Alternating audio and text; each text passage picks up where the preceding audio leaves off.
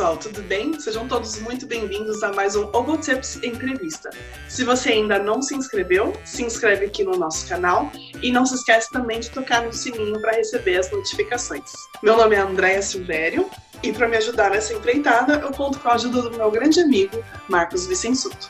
Olá, meu nome é Marcos Vicensuto e hoje a gente tem o grande prazer de receber o Luiz Ricardo Serralheiro, mais conhecido como Popô da Tuba. Ele é tuba solo da Orquestra Sinfônica do Teatro Municipal de São Paulo, professor da Escola Municipal de Música de São Paulo, da Escola de Música do Estado de São Paulo, do Instituto Bacarelli e colaborador do projeto Neo Gibá.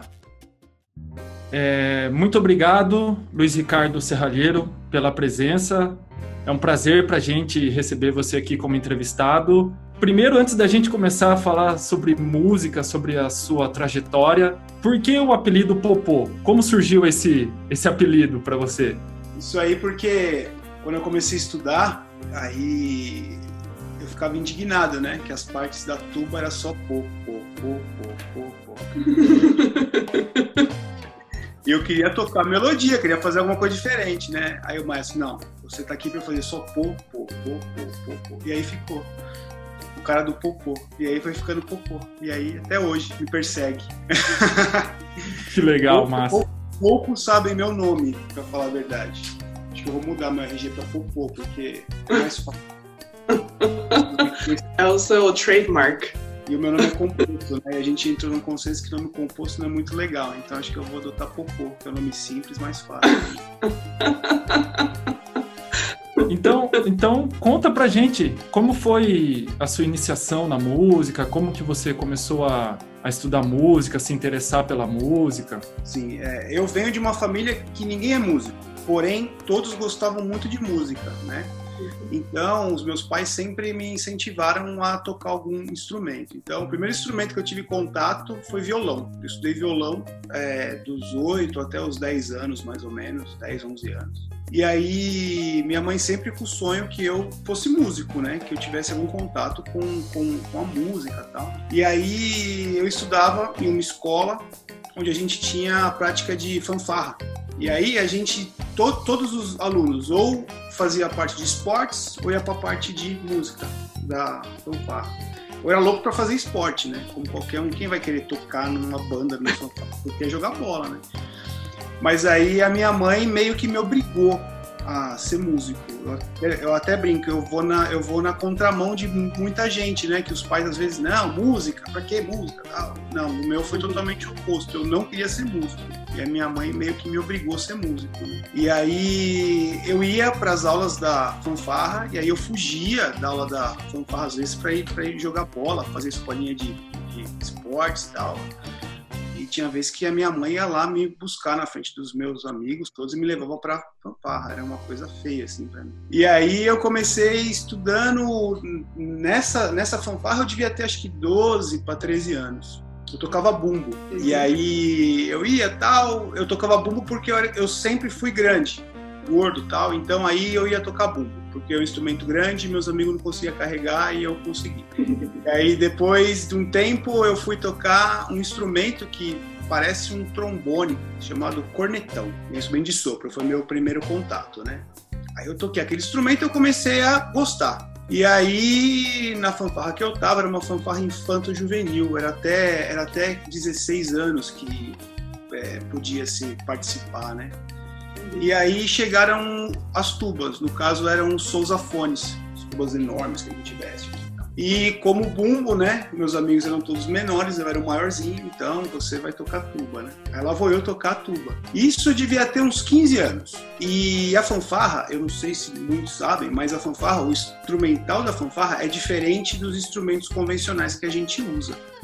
São instrumentos adaptados então, são instrumentos sem recurso nenhum. É, enquanto a gente consegue fazer todas as notas com a tuba hoje em dia, ou qualquer outro instrumento de metal, a fanfarra você é limitado só a algumas notas. É, eu não sei por que isso, mas enfim, isso daqui é uma tradição que só tem no Brasil isso. E aí eu comecei a tocar aquele instrumento, comecei a gostar do som, tudo mais. Aí um amigo falou: "Pô, já que você gosta tanto, por que que você não tenta entrar na escola municipal de música?" Eu falei assim, pô, mas faz muito pouco tempo que eu toco e eu nem sei tocar todas as notas do meu, do meu instrumento. Eu nem sei tocar numa tuba, né? Eu nem sei tocar uma tuba, porque eu sempre toquei aquele sousafone sem recurso nenhum. Uhum. Aí ele falou, não, pega emprestado, aprende, aí vai lá. Aí eu peguei uma tuba emprestada, aprendi a tocar umas notas lá, tudo, umas posições, como era, e fui. Aí, por sorte, a escola municipal, é, ela tinha uma primeira fase que era uma fase auditiva, que era uma fase de percepção, que era super simples. E eu fiz e eu fiz a pontuação máxima disso, porque na minha prova prática eu fiquei acho que de nono suplente, eu lembro. e aí a média foi, somou com a prova auditiva tal, eu fiquei de sexto suplente, eu lembro disso. E aí, por sorte, vagaram seis vagas. Era para ser mesmo, não Uau. tinha gente. E aí eu fui. Aí eu fui para lá e pedi, pro, aí, aí, meus pais ficaram super felizes, tal. Meu pai comprou uma tuba para mim, uma tuba mesmo. Né? E aí eu comecei a estudar isso eu devia ter 15 para 16 anos. Mas aí eu comecei a gostar muito de tocar o instrumento. Eu estudava muito, estudava muito. E nessa época foi bem uma época que eu fiz, eu fiz curso técnico em mecânica. Eu estudei no Liceu de Artes e Ofícios. E era uma escola muito, muito rígida. Eu tinha, a gente tinha muitas matérias tal. Então, eu tinha meio que dividir o meu tempo entre o curso técnico e a, e a, e a tuba, né? Então eu me desdobrava, assim. E isso foi, eu fui indo, indo, indo. Aí eu lembro que com um ano e meio de tuba, mais ou menos, estudando na escola, é, eu fiz a prova para a banda jovem, que é a banda que a Mônica rege. Até hoje. E até então ninguém me conhecia, porque eu não, eu não, a minha vida era ir para a escola municipal de sábado, que eu fazia aula de teoria e tuba, e depois era ficar na escola e estudando em casa. Então eu não tinha esse convívio com os outros, com os outros músicos, né? Então ninguém me conhecia nem nada. E eu fui fazer a prova da, da banda, eu tinha me preparado bem assim. E eu lembro que aí eu tinha ficado em primeiro lugar, assim, saiu tal, aí no meio de todo mundo, aí todo mundo, pô, mas quem que é esse moleque? Acabou de chegar aqui e tal, não sei o que, blá. E aí que eu comecei a entender que existia orquestra, que existia festival, que existia, sabe? Eu saí de um mundinho que era muito pequenininho e comecei a ver que tinha muita coisa assim que acontecia, né? E foi tudo muito rápido, porque aí isso eu comecei a estudar em 95, que eu entrei na escola municipal sem saber nada. Isso que eu entrei na, na banda da Mônica em 97. Em 90 99, 2000, uh, em, do, em 2000 eu fiz prova para a banda sinfônica do estado e eu já eu entrei na banda sinfônica do estado que foi meu primeiro emprego profissional, né? Uhum. Então foi tudo muito rápido, tipo em cinco anos eu aprendi a tocar tuba e ganhei meu primeiro emprego profissional. Eu lembro, eu tinha na, na época eu tinha 18 anos é, eu estava na banda e foi a primeira vez que eu toquei na OSESP. Eu tinha 18 para 19 anos. Na época eu estudava, estudava, estudei sempre com, com o Drauzio, que foi professor, que foi meu professor. E naquela época, por causa dos festivais, eu tive contato com o Marcão. E aí ele me viu tocar, comecei a fazer algumas aulas, ele me falou assim, olha, é, vai ter um programa na USESP, você gostaria de fazer? E pra gente, a USESP, nessa, nessa época, 98, 99, que foi quando teve a reformulação da orquestra, pra gente era o ápice do ápice do ápice. A gente, tipo, a gente se reunia os alunos para ir para assistir ao ZESP, assim. Na época eles não estavam nem na sala São Paulo ainda. A orquestra estava no Teatro São Pedro. E eu era moleque de tudo, a gente ia lá assistir aquela coisa, o ZESP, pá, foi, né, estourou aquilo, então e depois de um ano, depois que eles foram para a sala, eu tava lá sentado tocando com o Nashley na época, era aquela coisa assim, né? Então, para mim, foi um negócio muito impactante, assim, né? Uhum. E aí as coisas começaram a se desenrolar, você começa a estudar, você investe em instrumento, e vai, vai indo, e aí foi tudo muito rápido. É, é, é era para ser mesmo, sabe? Porque foi tudo muito de, de repente que aconteceu, né? Uhum. E foi mais ou menos assim que começou a história toda, né? Sim, é, tipo, é muito impressionante, assim, porque foi muito rápido e você começou também a dar aula muito cedo. É, então, assim, só para só voltando um, um pouquinho, você, quando você entrou já na escola municipal, você já tinha essa coisa de, ah, eu vou ser músico profissional mesmo, ou foi acontecendo naturalmente pelo gosto que você tinha de, de tocar tudo? Não, eu nunca imaginei ser músico profissional quando eu comecei a estudar. Eu nunca imaginei que eu poderia ganhar dinheiro tocando. É, é, quando eu entrei na escola, eu só fui ver que, se, que dava para se fazer isso, que, que o músico tinha condição de se, de se manter, quando eu fui para a banda jovem. E dali eu saí, eu comecei a ver que, para mim, a escola municipal, na época que eu comecei a estudar, era tipo uma, como se fosse um conservatório de bairro, que você vai aprender, tipo eu, ia aprender o, o, violão com nove anos. Eu achei que lá eu ia aprender para eu tocar bem, para tocar bem na fanfarra. Pensei isso.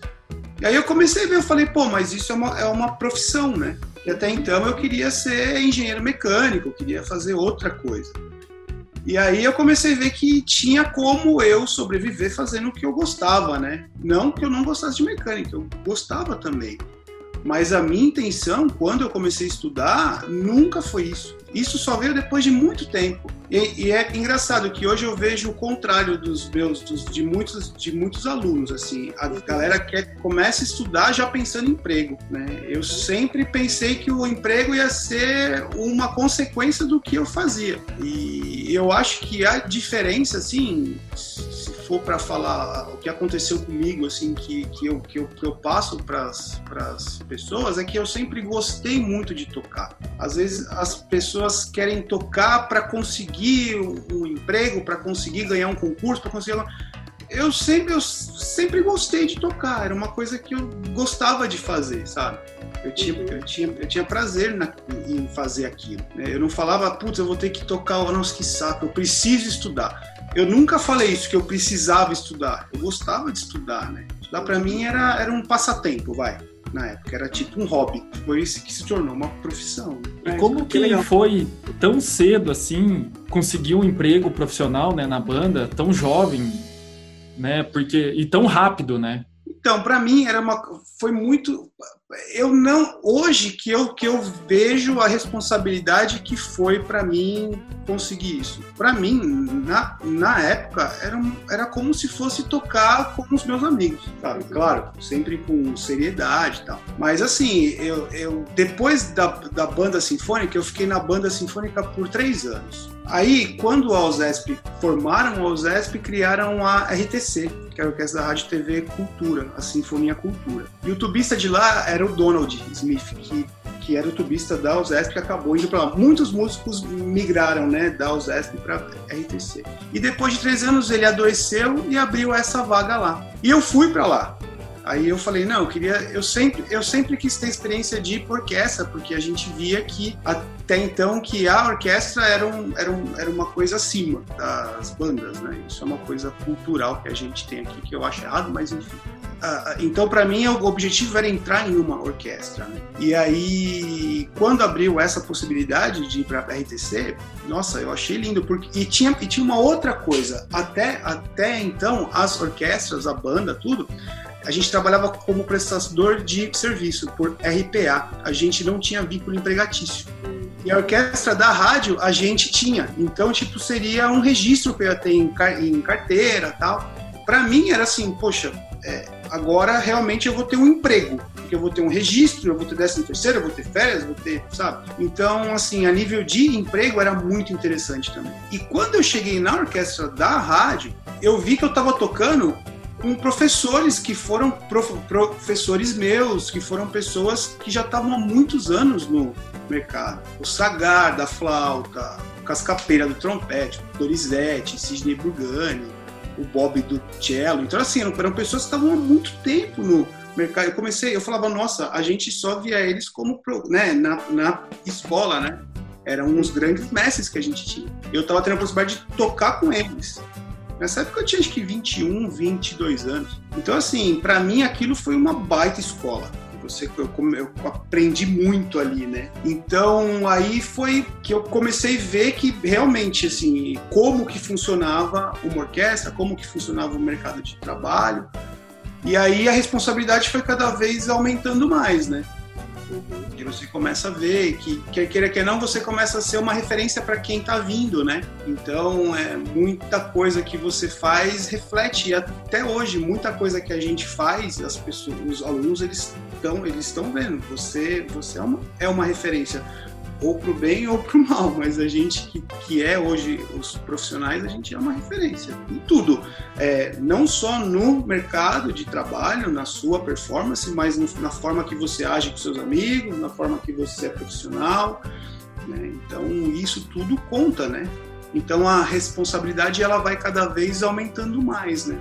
Mas quando eu comecei, eu não tinha noção nenhuma disso. Não tinha mesmo, porque era muito cedo. E também tem uma, tem uma outra coisa, era uma outra época. É, hoje é totalmente diferente. O mercado de trabalho, a competitividade não, não é igual tinha antes. Antes tinha uma competitividade um pouco mais sadia, eu acho, sabe?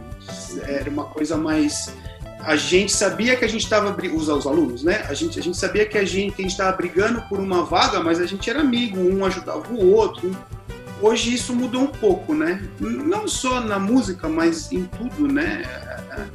Hoje a competitividade ela é, um, ela, ela, ela é, muito maior. E o nível artístico também hoje é muito maior. Não que na minha época era ruim, mas estava começando a vir mais informações, principalmente meu instrumento, que é tipo um instrumento que é, até então, assim, é, era muito precário. A gente ainda é muito precário aqui comparado com o resto do mundo, mas uh, já é muito melhor do que era na minha época.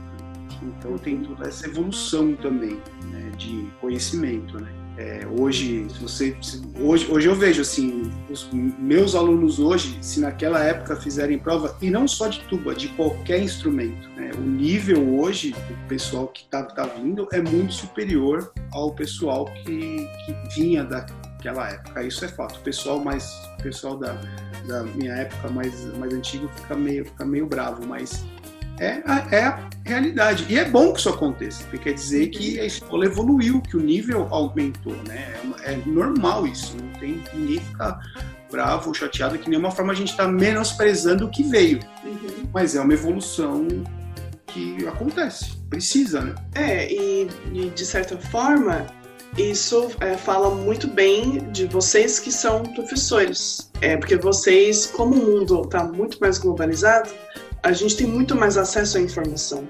Né? Então, vocês, como professores, vocês têm muito mais acesso à informação do que os professores de vocês tinham. Então, assim, se o nível tá tão bom, é porque tem gente muito boa, muito competente dando aula, né? É, é eu, eu até brinco, assim, com, com os meus alunos que, na época, eu fui comprar o primeiro método original depois de 5, 6 anos. O, prim o, primeiro CD de tuba solo que eu tive contato foi depois de muito tempo. Né? Hoje, ah, eu quero um método tal. Você vai lá no PDF, você baixa uma biblioteca inteira, você tem vídeo, tem tudo. Não tinha. Eu lembro que para. Nossa, estou falando, estou parecendo um velho, mas é porque eu estou ficando velho. Né? Eu lembro que para poder comprar um, um CD, eu tinha que importar o CD, esperar um mês para o CD chegar aqui e pagar uma fortuna. Eu abro a minha estante de CD, eu choro, porque eu falo, gente, eu tenho uma, eu tenho uma fortuna de CD aqui na época que hoje não vale mais nada, que eu vou no Spotify, eu pago 19 reais e eu escuto tudo, né? Mas assim. Mas é, a gente era, era muito difícil você ter, você ter acesso. Eu lembro que para comprar uma partitura você tinha que mandar um fax para Robert King para depois de dois meses chegar o livro em casa, se chegasse. Então, assim, hoje a informação é, é muito rápida, né? É muito importante isso. E isso também ajudou a evolução, né? É normal, em tudo, eu acho, né? Essa, esse, esse compartilhamento de informação hoje ajuda muito a você a você a evoluir na sua, na sua performance. É, a gente vê, por exemplo, agora que a gente está nessa fase complicada, você consegue ver lives de profissionais de orquestras que você nunca imaginou, assim, sabe? Filarmônica de Berlim, Fila, é, London Symphony, você consegue ver uh, o profissional falando ao vivo, né? Todos falando ao vivo, assim, é muito legal essa, essa informação rápida que tem agora, né? É, não, e você, e você pode fazer aula por streaming com quem você quiser no mundo, né? Ainda mais, ainda mais nessa época que as pessoas estão mais solidárias, né? Os profissionais não estão cobrando um absurdo para dar uma aula, de repente você entra em contato com um cara que você queria muito fazer aula. Poxa, você poderia me ouvir? O cara está em casa? Não, vamos lá e tal. Isso acontece, né? Uhum. Então hoje se globalizou muito, né, a coisa, né? Ainda bem, né? E quais eram os, os maiores desafios, assim, que você tinha? Porque você comentou que você demorou muito tempo para ter um, um, um método, né? Um primeiro método. Como é que você fazia para estudar? Você inventava os seus exercícios, você criava? Como é que era? Então, o meu professor, ele tinha muito isso. Ele pegava, a gente, até, até hoje eu tenho isso aqui. Ele pegava, você estava com problema de articulação. Aí ele pegava um papel lá e ele mesmo bolava um exercício para você e você ia lá, estudava aquilo e funcionava. Então, assim, é uma pena porque eu, a quantidade de material que eu tenho aqui dele, eu poderia montar um livro, porque tinha, tem muita coisa. Então, assim, valia muito a, a experiência, sabe? Ele tinha muita experiência. E engraçado que ele, por formação, ele não era tubista, ele tocava trombone baixo é, nas, nas orquestras de TV, de baile e tal. E aí precisava de uma tuba pro Teatro Municipal e ele foi para lá tocar tuba. Era assim. Era, como a gente disse, é uma outra época, que hoje pra gente isso é surreal acontecer. Né? Mas era, era, era uma outra época e assim, se para mim já não tinha informação, imagina 30 anos atrás. Era pior ainda. Então, assim, muita coisa ele que, ele que, ele que fazia. A primeira peça que eu peguei, que foi até a peça que eu toquei para entrar na banda jovem, é, um amigo meu que tinha uma fita cassete tirou de ouvido. E escreveu. Era uma, era uma, era uma, era uma, era, era a única peça que todo mundo tocava, porque era a única peça que tinha um registro. Gente, é muito precário, vocês não têm noção. Era, era, era, era muito precário, né? E aí esse eu não, eu não tinha peça e eu tinha um amigo que tinha um ouvido absurdo. Aí eu falei que queria tocar e falou: ah, me dá aqui que eu tiro para você a peça. Aí ele foi lá ouvindo, escreveu num papel e eu toquei com aquilo. Até hoje eu tenho essa, essa manuscrito aqui. Eu guardo, eu falo, não, vou deixar aqui porque isso aqui é uma relíquia. E, e, era, e, era, e era assim. O repertório que a gente tocava era um repertório, era o mesmo re repertório para tudo, era a mesma pecinha que tinha lá e, e, depois de muito tempo que se soube que tinham outras peças, que se poderia, que tinha N possibilidades, né? E enquanto isso, em volta do mundo, o pau estava comendo, né? O pessoal já tinha instrumento solo, instrumento para orquestra, já tinha repertório, já estava tudo acontecendo. E a gente aqui tirando peça de ouvido. Então. é, assim, o que era também, acho que tinha sua vantagem, porque trabalhava muito a, percepção, né?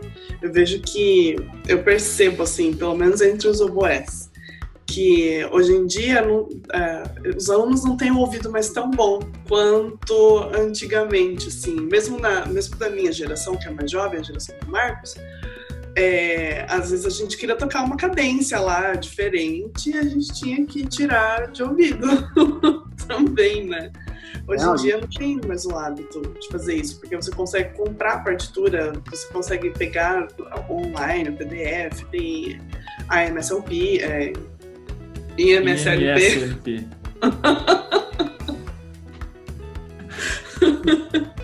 Sensacional. Dá uns bugados. Então, pois é, de repente fica uma ideia, né, de você publicar o seu, o seu método de tuba. Quem sabe? Sim, hoje, por exemplo, os, os alunos, professor, o que, que você faz de fundamento, de aquecimento e tal? Eu falo, olha, eu sei os tópicos que eu tenho que eu tenho que trabalhar e eu sei como fazer. Cada dia eu invento um. Não tenho uma. Ah, o que, que você faz para articulação? Eu acordo, eu só sei que eu preciso usar articulação, que eu preciso estudar articulação e eu sei como fazer a articulação. O que eu vou fazer depende eu não fico seguindo aquele mesmo estudo a vida toda, que tem gente que faz isso e é super válido também. Ele faz o mesmo exercício a vida toda porque funciona para ele. Eu não consigo.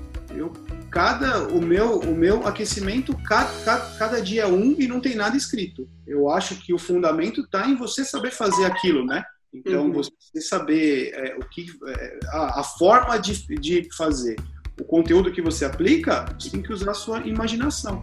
Eu acho que isso que é o, o legal, sabe, do negócio.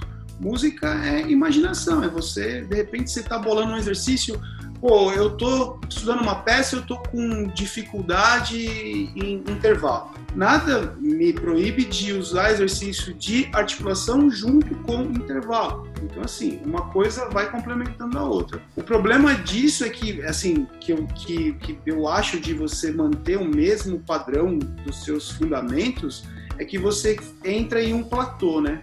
Você entra numa zona de conforto. E você acaba não é, é, estudando uh, os, seus, os seus pontos fracos. Eu acho que se você já aborda os seus pontos fracos desde a hora que você começa a aquecer, é mais fácil de você assimilar, né? De você contornar os problemas que você tem. Então você fica tocando nota longa, ah, eu preciso estudar a nota longa, você fica lá, tocando a mesma coisa que você toca a vida, a vida toda, assim, sabe? Não, você pode usar uma nota longa no registro grave que você está tendo alguma dificuldade.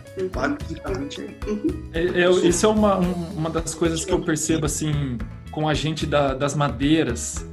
A gente não tem uma rotina que nem o pessoal dos metais, né? Que tem que estudar flexibilidade, fluência, estacato, né? Todo dia fazendo flexibilidade e tal. A gente do, das madeiras, a gente não, não faz isso, mas eu acho que é porque não, não foi, sei lá, colocado na nossa cabeça que você tem que estudar todo dia esses, essas coisas problemáticas, né? Eu não sei, eu agora desculpa a minha ignorância, mas eu não, eu não sei como funciona os, os instrumentos de palheta dupla. Só Deus sabe.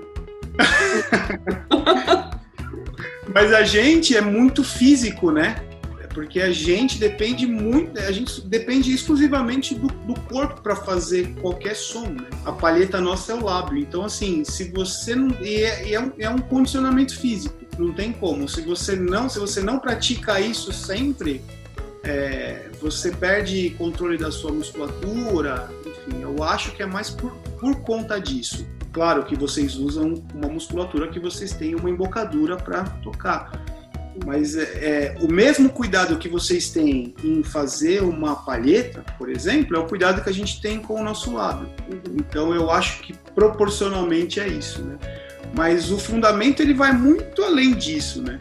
Eu acho assim. É, é claro, é, principal ponto dele é manter a gente fisicamente em forma. Mas é importante trabalhar, trabalhar a língua, trabalhar, enfim, tudo, né? Porque isso é uma coisa que o meu professor, ele me, ele me, ele me falava, mesmo com todas as limitações que, que tinha na, na época, ele falava para mim, falou, se você está em dia com os seus fundamentos, quando você pegar uma peça, é só você colocar aquilo em prática. Acabou.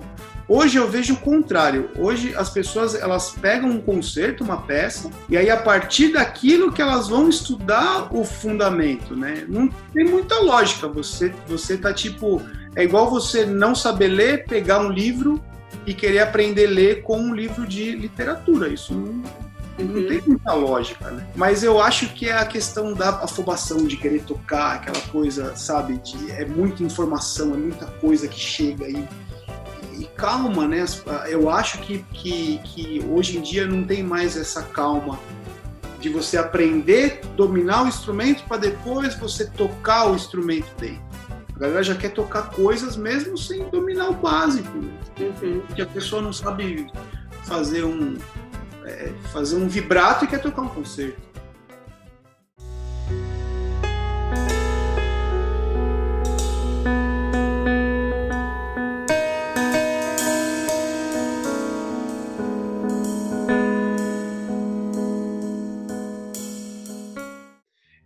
acho, a minha, a minha teoria é que como as pessoas hoje querem, tem, já começam com essa coisa de vou ser músico profissional, é, tipo, aconteceu um movimento de profissional da orquestra jovem, e daí a pessoa quer tocar, quer tocar o concerto porque ela tem que passar no teste, e daí ela tem que entrar na faculdade, porque ela quer ser músico profissional.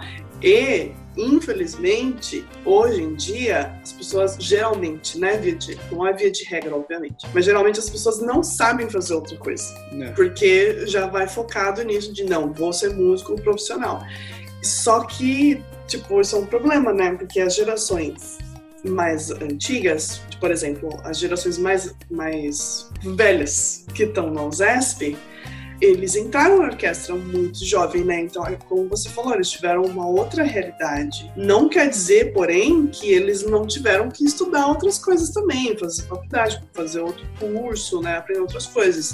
O que eu vejo, sim, é que, tipo, galera jovem não quer fazer mais nada, só quer fazer música. E isso tem o seu. É, tem a sua desvantagem, né? Se você não sabe fazer outra coisa, daí te limita muito. Quer dizer, você quer ser músico porque você gosta muito disso ou porque você não sabe fazer outra coisa? Isso, é, é, é engraçado, né? Porque hoje eu tinha, eu tinha um aluno que, professor, é, ele tocava em, em algum grupo jovem. Ele ganhava acho que 900 reais de, de bolsa. professor, tá difícil, eu vou largar de tocar porque estou é, ganhando pouco, eu preciso ganhar dinheiro, fazer minhas coisas tal. Eu falei, legal, o que, que você sabe fazer? Ele falou, ah, eu vou ver se eu consigo um emprego aí de alguma coisa tal. Eu falei, olha, o emprego de alguma coisa que você, que você quer, você vai ganhar metade do que você ganha tocando na, na, no grupo jovem, enfim. Eu falei, então não é é uma coisa assim, é as pessoas, os meus os, os meus amigos ficam putos comigo quando eu, falo isso, mas a gente é super valorizado a nossa profissão. E profissão que você ganha mais, mais de, sei lá, mais de 10 mil reais. É, é assim, hoje, e aí a, o, a molecada acha que esse é o padrão, que músico tem que ganhar 10, 15 mil. Gente, para você ganhar 10, 15 mil, você tem que ter um puto emprego.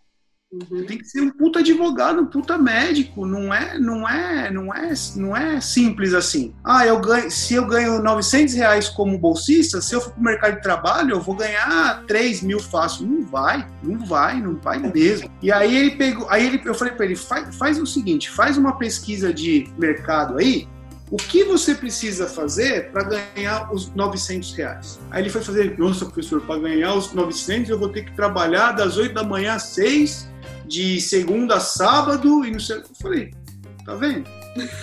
Então, assim, é, calma, não, não, não, é bem, né? É, é Sinta-se um privilegiado, porque você, porque, porque você faz o que você gosta, assim, sai três vezes por semana, três horinhas, e você ganha mais que muito pai de família que se mata aí. Então, assim, eu acho que a gente. É, é, a nossa profissão é uma profissão linda, é maravilhosa. A gente, a gente tem que ser bem remunerado? Tem que a gente desperdiça a nossa vida toda estudando, gasta uma fortuna com instrumento, com acessório. A gente tem que ser bem remunerado? Tem. É muito específico o que a gente faz. Concordo, mas da mesma forma, é, a gente ganha muito bem para isso, eu acho. Eu, eu particularmente acho. Os meus amigos ficam indignados. Não, a gente é artista, a gente é arte, aquela coisa. Nós somos os intocáveis, nós somos a, a essência da humanidade. Enfim, é lindo o que a gente faz mesmo.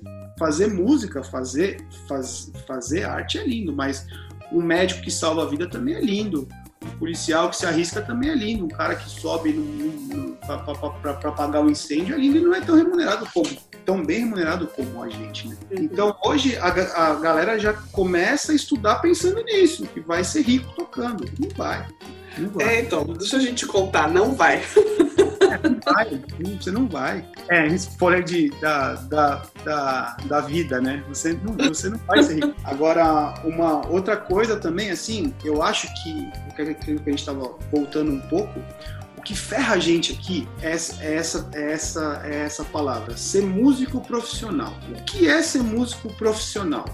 Ser, ser músico profissional é você usar a música como uma profissão, é você ter um emprego. A gente não, aqui a gente relaciona ser músico profissional como tocar bem. Então quer dizer, se você toca mal, você não é você, você não é músico profissional. O pessoal é, esquece que tem muito músico profissional que toca mal e tem muito músico que não é profissional que toca bem. Então assim, a primeira coisa que a gente tem que fazer aqui é desmembrar isso, né? É assim, ah não, o cara, não, o cara, pô, o cara é profissional não quer dizer que o cara é bom. É óbvio que deveria ser, porque se o cara ele conseguiu se colocar no mercado de trabalho, ele precisa ser bom. Só que muitas vezes não é isso que acontece, por, por enfim, por N, por, N, por N fatores, né? Mas é, é, o que eu falo, assim, as pessoas têm que pensar em ser bons músicos, depois pensar em uma profissão, né? Eu sei que é difícil, sabe, a gente falar isso. É, a pessoa pode estar ouvindo e falar assim, ah, ele está falando isso porque ele já trabalha com isso, para ele é fácil. Mas não, se você pensar nisso, a sua frustração, se você não conseguir, vai ser muito maior. Uhum.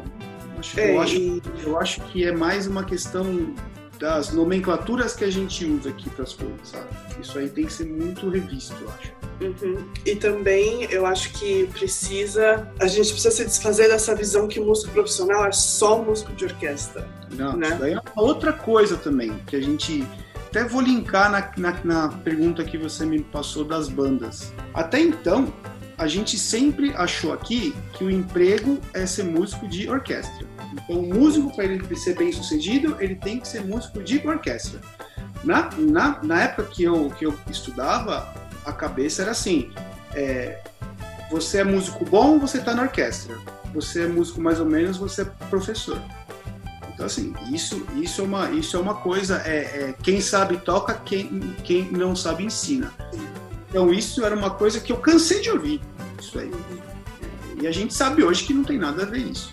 Apesar que ainda se tem essa cultura, mas a gente sabe que não, que não, que não é isso. É, é a, a, profissão de orquestra aqui, ela tem uma, ela tem uma super valorização, assim, que você vê isso nos festivais eu lembro que, que, que tinha assim, na minha época, o, o top que você conseguia era ir para Campos do Jordão. Campos, Campos do Jordão era o, era, era o ápice do, do aluno, né? Puta, passei para Campos. A gente ganhava um moletom que usava o ano, o ano todo, né? Era a nossa medalha, né? Eu tinha o meu até pouco tempo atrás. Ah, pô, esse cara é bom, porque ele foi, ele foi para Campos do Jordão. Então, assim, é, é, e aí eu lembro assim, quem não ia para Campos, que não era tão bom, ia para Tatuí, que era um festival que tinha só de bandas. Então, tipo, Campos era série A e Tatuí era série B. Então era assim. E Tatuí era banda, né? Então a gente sempre teve essa, esse preconceito. E até, até hoje festival, tem um monte de, fe de festival que, que eu vou que assim, os melhores músicos vão pra orquestra. E o que sobra, para onde vai? Pra banda. É sempre assim. E assim, é o que eu falo, pra gente de sopro, a banda é muito mais legal. A gente toca muito mais coisa, tem muito mais nota, repertório é muito mais legal, sabe? Você chega lá e estuda pra cacete, estuda escala, tuba, né? Tô, tô, tô, tô, falando. Eu creio que no, que no instrumento de parede também. Você estuda aquele monte de escala, intervalo, aquele inferno. E você estuda aquilo, tá? E você vai pra orquestra, conta 50 compassos, faz pop. aí fica lá. Aí depois tem um. Porra, é chato pra caramba. Salvo alguns compositores, né? Tipo Mahler. É que assim, a orquestra é mais refinada. Por exemplo, tuba, eu tô, eu tô, eu tô falando. E eu acho que oboé também, porque só tem você ali. É muito transparente o que você faz. O papa que você faz é uma coisa que todo mundo vai ouvir.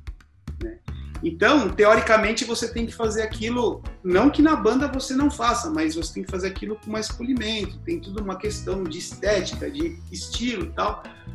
E, e, as pessoas confundem um pouco, sabe? Eu toquei umas coisas na, na banda sinfônica, umas, umas sinfonias do James Barnes, do Maslanka, que ah. era infinitamente mais difícil que tocar Mahler, que tocar Bruckner, que tocar Strauss. Era muito mais difícil. E eu lembro que a gente tocava na banda jovem e às vezes eu ia tocar na estadualzinha. Aí na banda jovem, aquele puta repertório, aquele monte de nota, aí ia na estadualzinha tocar uh, uh, Moldau lá do, do Metro, né? Tinha duas notas para tocar. Seguinte, tinha uma, tinha uma, tinha uma escala no, no, no final que eu ficava com certeza para esperar para tocar aquela escala, sabe? Então assim, tem essa, né? E eu não sei por que isso, porque a nossa tra tradição aqui das, das bandas vem da Itália, né? E a Itália tem muita banda boa. Uhum. E a gente, eu acho que não sei o porquê que é, chegamos nesse ponto, né? Mas hoje em dia, por exemplo, as bandas são que mais uh, absorvem uh, o mercado de trabalho.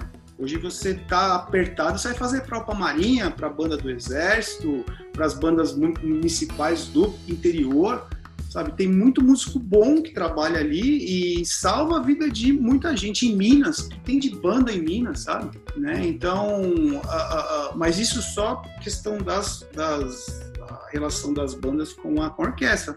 Mas fora isso, você tem música de câmara, você pode trabalhar em estúdio, sabe? Tem um monte de coisa para fazer. E, e, o bom é que de uns anos para cá as pessoas estão valorizando mais a academia em si, né? Então as pessoas estão estão vendo que você ser professor acadêmico é um puto emprego. Gente, é um baita emprego.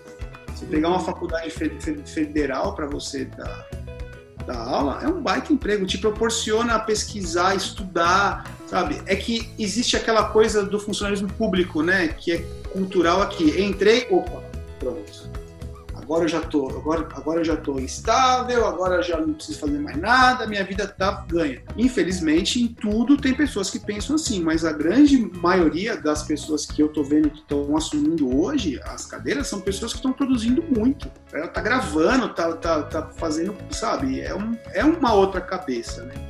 E isso é um mercado de, traba de trabalho grande que está se, tá se abrindo, né? São poucas as universidades que têm as vagas todas preenchidas, né? Então, assim, é o que eu falo, a vida vai muito além de você tocar em uma orquestra sinfônica. Isso aí já caiu e já caiu por terra faz tempo. É, eu acho que é porque se criou esse imaginário, né? Da orquestra sinfônica, né? Criou um imaginário dos sonhos, né? Ah, eu só vou ser bom se eu for para orquestra. É só por isso, mas tem músicos ótimos em diversos setores, assim. É, é que isso, isso eu acho que é muito cultural do brasileiro, né? A gente, a gente, é, o brasileiro ele não teve a criação de empreender, de ser empreendedor. E isso, isso, isso em, em, em tudo, né? O brasileiro ele sempre é, estudou, ele sempre se qualificou para trabalhar para alguém né? ou trabalhar para o governo, ou trabalhar num, numa, numa, numa empresa privada, sabe? Ele sempre, a segurança dele sempre foi isso. O brasileiro, ele nunca foi é, é, instruído ou incentivado a criar o seu próprio mercado, né? a criar o seu emprego, a empreender. daí, agora, de uns anos para cá, que se começou a ter isso. E na música, pro, proporcionalmente, o que faz isso para a gente são as orquestras. A gente está trabalhando para alguém. Né? É muito difícil. Nesse ponto, o pessoal do popular, eles estão muito à frente da gente. Porque o cara, se ele não se vender, se ele não empreender, se ele não correr atrás, ele não paga as contas dele. Então a gente, eu, eu acho que isso, isso é uma coisa cultural que a gente levou para o nosso, nosso meio, né? Uhum. Eu acho que mais do que, do que as pessoas acharem é, artisticamente ou seu ego de tocar em uma, em uma, em uma orquestra, tá no tá, tá, tá, tá, mais no fato de você ter uma segurança de emprego, de trabalhar para alguém, para você não ter que se preocupar com nada. Caminhando mais já pro, pro finalzinho, eu queria que você desse um conselho para estudantes de música em geral. Um conselho? Se ele fosse gente não dava, né? o que você, palavras é. de sabedoria que você Não. aprendeu agora como músico profissional. Bem, eu acho que o conselho, o conselho, o conselho que eu dou é o seguinte: é primeiro, tenha certeza que o que você está fazendo é uma coisa que você realmente gosta, sabe? Não use a música, não use o instrumento como uma ferramenta para você conseguir status, para você conseguir dinheiro. Não. A melhor coisa está sendo essa quarentena para as pessoas terem noção disso. É, é, é, é, é engraçado, né? Porque a quarentena eu vejo que ela está tendo etapas. Né? Eu acho que teve a primeira fase que foi da empolgação, todo mundo, não, agora eu estou em quarentena, eu vou, eu vou tocar tudo que eu não toquei em 20 anos, eu vou tocar em, em, em, em, três meses. O cara limpou o instrumento, arrumou as partituras, foi aquela coisa, né? comprou o kit de youtuber dele para fazer as transmissões e tal. Aí depois veio a outra fase, que foi a fase de excesso de informação. Aquela coisa. Aí começou a chover informação. Aí, cara, começou. E isso foi muito legal, porque, por exemplo, você só passa informação de uma coisa que você domina. Então, por exemplo, você manja pra caramba de fazer palhetas. Você, você faz a, a, sua, tipo, a sua palheta é incrível. Você vai fazer um tutorial, uma live sobre aquilo. Sabe? Que é uma coisa que você, que você, que você domina. Alguém pode não concordar, mas muito conteúdo que você está passando ali é uma coisa que domina e que deu resultado bom. Então isso, isso vai agregar, isso vai, isso vai uh, acrescentar para alguém. Isso, isso, isso, daí eu acho, eu, eu acho que, que foi uma, uma, uma, uma fase ótima, assim. Eu ouvi, eu ouvi muita live boa. Aí a gente agora, eu acho que tá no excesso de desinformação. O que acontece? O cara, ele fez lá a live dele sobre palheta, bombou. Todo mundo elogiou, puta meu, é isso aí, tá legal, bacana. E aí o cara falou, pô, eu vou fazer outra live, agora eu vou fazer uma live, sei lá, sobre sobre regulagem de oboé, sei lá. Você não sabe nada de regulagem de oboé. Você, tipo, ouviu falar um negócio, mas você fala assim, não, calma aí, agora eu sou o cara, entendeu? E você já começa a jogar um monte de informação ruim. Uhum. Porque o que acontece? Você se sente agora no, no dever de passar informação. E você começa a passar um monte de, de desinformação. Ou coisas inúteis sabe? Aí já começa a entrar numa de filosofar, sabe? Não, porque, nossa, a estética da música na quarentena, sabe? Começa a vir, não nada a ver, né? O cara fala, o cara fica rodando, rodando, filosofando e tal, e não sai de nada. Então, então eu, acho, eu acho que agora a gente está nessa fase. É uma fase que é perigosa, que a gente tem que filtrar mais o que, o que, que a gente assiste e o que a gente fala, né? Uhum. Eu acho que a próxima fase que vai vir é a fase do desânimo, que é do desespero, que você não vai ter mais informação para passar, você não vai ter mais desinformação para passar e você não vai saber o que você faz. E aí, que, a, a do desespero eu acho que é a mais legal de todas, porque você vai chegar à conclusão que você vai ter que sentar na sua cadeira e fazer a coisa que a gente fez a vida toda, que é estudar. E estudar um instrumento é, so, é solitário. Quando você, você estuda, você se tranca em uma sala da escola de música ou em casa, você passa 4, 5 horas com quem estudando? Com você. Nada mais é o que a gente está fazendo agora. Então, então eu, eu tipo, acho que vai dar um clique que a gente vai falar assim, pô, é, que desespero, agora eu vou ter que estudar. Aí você vai estar sentado estudando, aí você vai olhar e você fala assim, porra, é isso que eu já fiz a minha vida inteira. então eu acho que são essas etapas que vão acontecer, né? E isso é muito bom para quem está estudando, vai ter, é um, é um período que ele vai descobrir se realmente ele gosta daquilo, realmente é aquilo que ele quer ou não Porque não vai, não, não vai dar para tirar o foco. Você, você vai ter que estudar o instrumento, você vai ter que ouvir música, você vai ter que ouvir os que mandar live fazer um monte de coisa o tempo todo. Se você so, sobreviver a isso, é porque você gosta muito disso. É, é, é então, tipo, eu acho, eu acho assim, eu acho, se, se, se eu tenho um, um, conselho a passar, é isso. É, é, é aprender a gostar de fazer música esquecer tudo que foi relacionado a emprego, a dinheiro, a, a ego, a você querer ser o melhor oboísta do momento, sabe? Não, o melhor músico do, do momento, esquece isso. Despertar o gosto que por alguma razão você já teve, porque senão você não tinha começado a estudar um instrumento. Então eu penso isso. E uma outra coisa que eu, que eu acho que, que, que, que os alunos hoje têm que fazer é se desafiar se desafiar no sentido de colocar objetivos dentro da sua carreira. Não estou falando, ah, então tá bom, então o meu objetivo é tocar na Filarmônica de Nova York. Não. É assim, por exemplo, eu vejo o aluno na sala de aula ouvindo exatamente o que o professor fala, seguindo aquilo na risca e você não pode ficar preso nisso.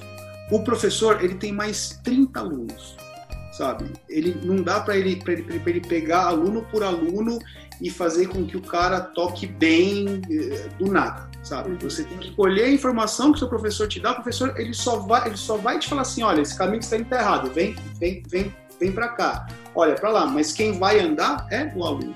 Então, assim, se, se, se desafiem, sabe? É, é, toquem mais, façam recitais, sabe? Tipo, nem que for fazer um recital para seus amigos, para a família, uh, quando passar isso tudo, né? Sei lá, não, você não, você não, você, você não precisa ficar fazendo live, gravando e postando, não. Quando passar isso tudo, criem esse hábito de tocar mais, de se expor mais, sabe? Eu acho, eu acho que falta um pouco isso, o medo do que as pessoas vão pensar, sabe? Não, não fiquem preocupados com o que os outros pensem do que você está fazendo. Faça para poder, para que possa uh, inflamar o seu próprio ego. Uhum. É bom, quem aqui a gente, né, a gente, tipo, a gente, a gente não pode ser, a gente não pode vir com demagogia de falar que não é uma tesão quando você acaba de fazer recital que você toca bem você vai falar, não, imagina, não toquei tão bem. Assim. Não, você fala, por dentro você tá assim, toquei pra caralho, foi bom pra cacete e tal. Sabe? Como tem vezes também que você toca mal pra cacete e as pessoas, ó, oh, foi legal, e você sabe lá dentro que foi uma merda. Então, assim, né? É, não dá pra gente também é, ter falsa modéstia também, não dá pra gente ser surdo, né? Então, eu acho, tipo, eu acho isso, os alunos têm que se expor mais, se arriscar mais, tocar mais porque gostam, e não tocar para aparecer para alguém ou não tocar por ter medo do que alguém vai achar. Porque senão você também fica um, um músico de, do quarto, né? Você só toca dentro do seu quarto e não apresenta para ninguém, né? Exato. O cara ele só, ele, ele só acha que ele vai tocar quando ele entrar em uma orquestra. Não uhum. é, não é, e não é, e não é assim. Para fechar a entrevista, para terminar, a gente faz um bate-bola. Daí são perguntas curtinhas, rapidinhas, todas fáceis. E você responde com a primeira coisa que, que vier na sua cabeça. Pode ser? Pode. então vamos lá. É, um esporte ou um hobby? Musculação. Se você não fosse músico, o que você gostaria de, de fazer? Eu queria ser engenheiro. É, lugar preferido? Praia. É, Popô, o que toca na sua playlist? tudo. Tudo. Tudo é tudo mesmo, tá? É sertanejo, é rock, é rap, é música clássica, é tudo. Pagode. Pagode, roupa nova. é, uma música. Nossa, uma música? É tanta? Quinta de Mahler. Tá vendo? Não foi tão difícil. É, mas é que é muita música. É. aquele meme, aquele meme clássico, né?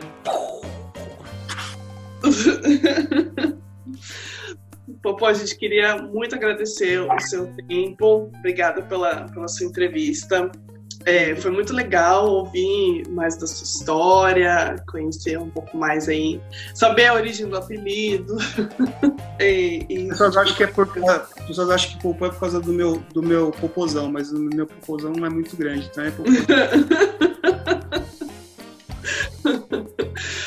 Você quer deixar um contato, seu contato, o seu Facebook, no Instagram, para as pessoas seguirem? Sim, as pessoas que tiverem interesse, tem meu Facebook, tá Luiz Ricardo Serralheiro.